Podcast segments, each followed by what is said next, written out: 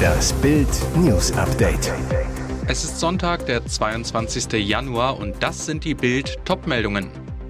Migration, Bürokratie, Regierungsversagen, Wohnungsnotstand, die ganze Wahrheit. In Monterey Park bei Los Angeles, Mann schießt bei Fest um sich, zehn Tote.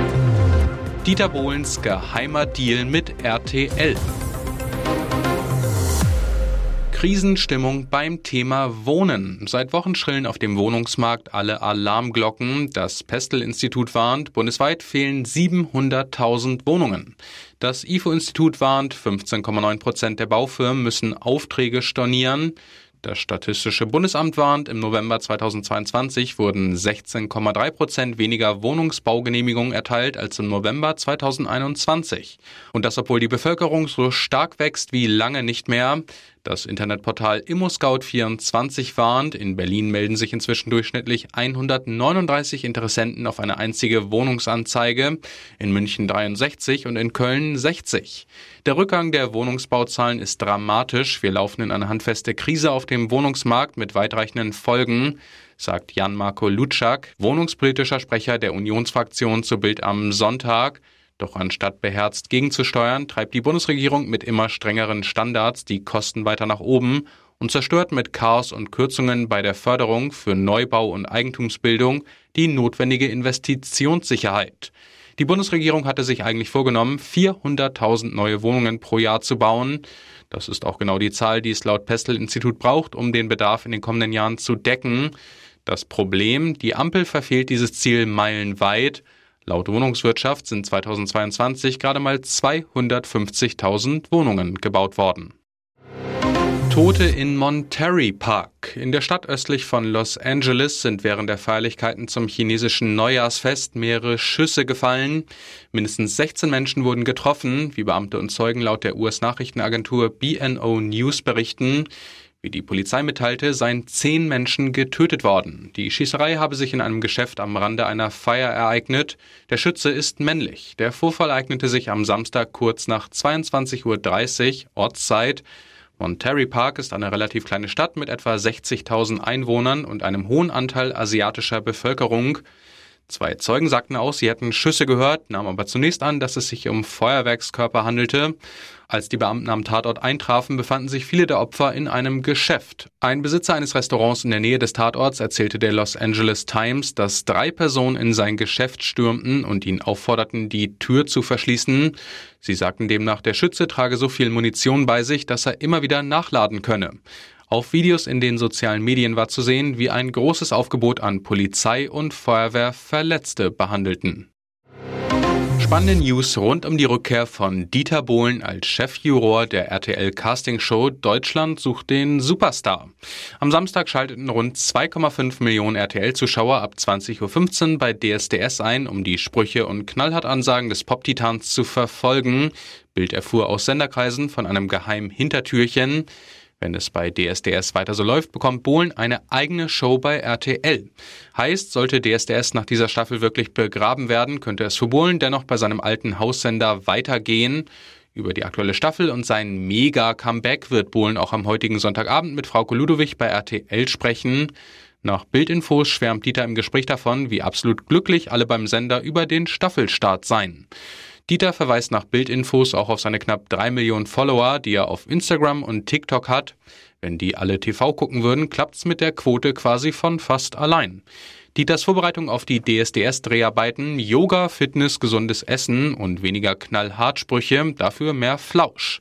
Nach Bildinfos soll Dieter einen Berater eingestellt haben, um empathischer rüberzukommen beschäftigt sich Dortmunds Kapitän mit einem Wechsel zu Leipzig. BVB-Ikone Marco Reus wird bei RB ins Gespräch gebracht. Sein Berater Dirk Hebel saß am Freitag beim 1:1 gegen die Bayern auf der Tribüne, sprach mit Leipzigs neuem Manager Max Eberl. Ist das spektakuläre Wechselgerücht mehr als nur ein Tuschelthema der Liga? Nach Bildinformationen befassen sich die Leipziger mit dem Nationalspieler, der zuletzt schon mit Manchester United und Ronaldo Club Al-Nassir in Verbindung gebracht wurde. Ebal und auch RB-Trainer Marco Rose kennen Reus gut, zudem ist der BVB-Star im Sommer ablösefrei. Auch Sky brachte ihn am Samstag mit RB in Verbindung. Ebal hatte vor einer Woche noch bei Lage der Liga im TV-Programm von Bild erklärt, dass Spieler wie Reus immer interessant seien. Er sagte, Marco ist eher die Kategorie Führungsspieler, der einen Kader durch seine Erfahrung stärker machen kann. Der Leipzig-Manager holte Reus 1 2009 von Zweitligist Rot-Weiß Aalen nach Gladbach, begleitete ihn auf dem Weg vom Talent zum Bundesliga-Star. Aber Reus passt überhaupt nicht in die bisherige Transferpolitik des Vereins, der auf junge, entwicklungsfähige Spieler setzt. Zudem ist Reus verletzungsanfällig, verpasste zuletzt die WM und ab Herbst wichtige Spiele beim BVB. Und jetzt weitere wichtige Meldungen des Tages vom Bild Newsdesk. Bundesverkehrsminister Volker Wissing hat davor gewarnt, dass die Straßen in Deutschland bald ähnlich überlastet sein könnten wie heute bereits die Bahn. Wenn wir auf der Straße nicht ähnliche Zustände wie gerade bei der Schiene erleben wollen, müssen wir auch hier jetzt dringend gegensteuern, sagte Wissing der Bild am Sonntag. Eine Einschränkung des Straßenverkehrs aus Klimaschutzgründen kommt für Wissing nicht in Frage. Die Lösung kann nicht sein, dass wir den Straßenverkehr in Deutschland einschränken. Wir müssen klimaneutralen Verkehr auf der Straße ermöglichen, mit mehr E-Autos und CO2-neutralen Kraftstoffen, auch im Güterverkehr. Der Verkehrsminister betonte den Stellenwert des Autos. Autofahren bedeutet Freiheit, Flexibilität und Privatsphäre im ländlichen Raum und im Alter außerdem Teilhabe und Selbstbestimmung. Die Deutschen erwarten deshalb zu Recht, dass unsere Straßen in einem guten Zustand sind. Mit einem Rückgang des Verkehrs ist laut Wissing nicht zu rechnen. Über deutsche Autobahnen wurden im vergangenen Jahr 3,7 Milliarden Tonnen Güter transportiert. Das ist zehnmal so viel wie über die Schiene. 2023 werden es nochmal 50 Millionen Tonnen mehr. Das kann die Schiene nicht allein aufnehmen, auch wenn es nicht allen gefällt. Es wird auf deutschen Straßen mehr Verkehr geben und wir müssen damit umgehen, sonst steht die Wirtschaft bald still und wir verlieren Arbeitsplätze. Eigentlich ist genug Geld da. 100 Milliarden Euro stehen für neue Waffen zur Verfügung. Jetzt muss sie das Verteidigungsministerium nur ausgegeben bekommen. Und daran hapert es. Das Bundesfinanzministerium gab dem CDU-Haushaltsexperten Ingo Gedechens jetzt schriftlich, dass in 2022 keine Mittel verausgabt wurden. Im Klartext, kein einziger Euro von den 100 Milliarden Euro wurde für die Soldaten ausgegeben.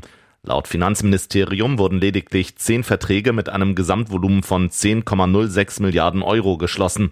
Gedechens geht das viel zu langsam. Er kritisiert in Bild am Sonntag, alles dauert Ewigkeiten. Von den 100 Milliarden Euro hätte im vergangenen Jahr zum Beispiel Munition gekauft werden können. Dann wäre direkt Geld geflossen und Material bei der Truppe angekommen. Wie wenig von der Zeitenwende bislang in der Bundeswehr ankomme, zeige auch der Jahresbeginn. Dem Haushaltsausschuss liegen für die Sitzung im Januar null Beschaffungsverträge für Waffen vor, so der Abgeordnete. Nur ein einziger Vertrag habe es ins Parlament geschafft, der Kauf von Sanitätszelten.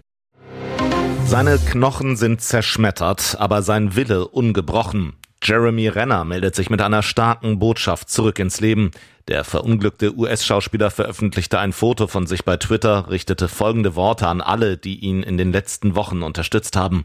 Renner schreibt, ich möchte mich bei allen für Ihre Nachrichten und Aufmerksamkeiten bedanken. Viel Liebe und Dank an euch alle. Dann berichtet der Superstar von der Schwere der Verletzung, die ihm eine Schneeräummaschine am Neujahrsmorgen zugefügt hatte. Kaum zu glauben, dass Renners Körper die Vielzahl von Knochenbrüchen überstand. Die mehr als 30 gebrochenen Knochen werden heilen und stärker werden, genau wie die Liebe und Verbindung zu Familie und Freunden. Bei dem Unfall an Neujahr hatte Renner versucht, das Auto eines Familienmitglieds aus hohem Schnee zu befreien.